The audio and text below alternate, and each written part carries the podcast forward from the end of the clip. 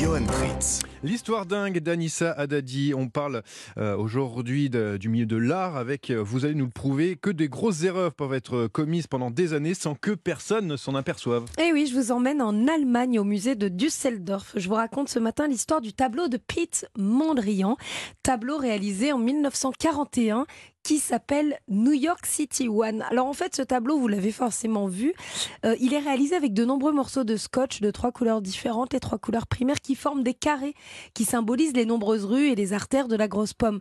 Tous les carrés formés par les morceaux de scotch se ressemblent. Petit détail, il y a sur l'un des côtés deux bandes de scotch et de peinture bleu foncé, alors plus épaisses et plus rapprochées que sur les autres côtés de ce tableau qui est carré. Eh bien, 77 ans après, l'historienne de l'art curatrice Suzanne Meyer-Buzer vient de découvrir que le tableau était accroché en fait depuis le début à l'envers. Ah oui. Voilà, les deux bandes foncées sont censées représenter le ciel foncé de New York. Or, dans le musée, elles sont en bas. Sur une photo de 1944, j'ai vu que la toile était dans l'autre sens sur un chevalet. Ça m'a intrigué. J'ai fait des recherches, a précisé Suzanne Meyer.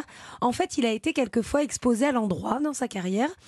D'ailleurs, c'était en France, au musée Georges Pompidou. Les bandes resserrées foncées étaient bien en haut et représentaient bien le ciel de New York.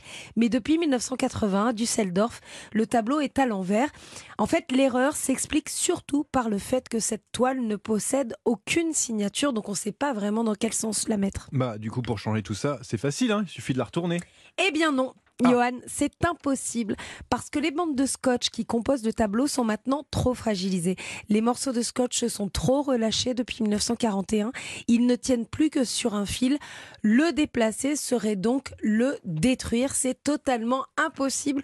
Donc maintenant, quand vous voyez le tableau de Mondrian New York City One, allez le voir.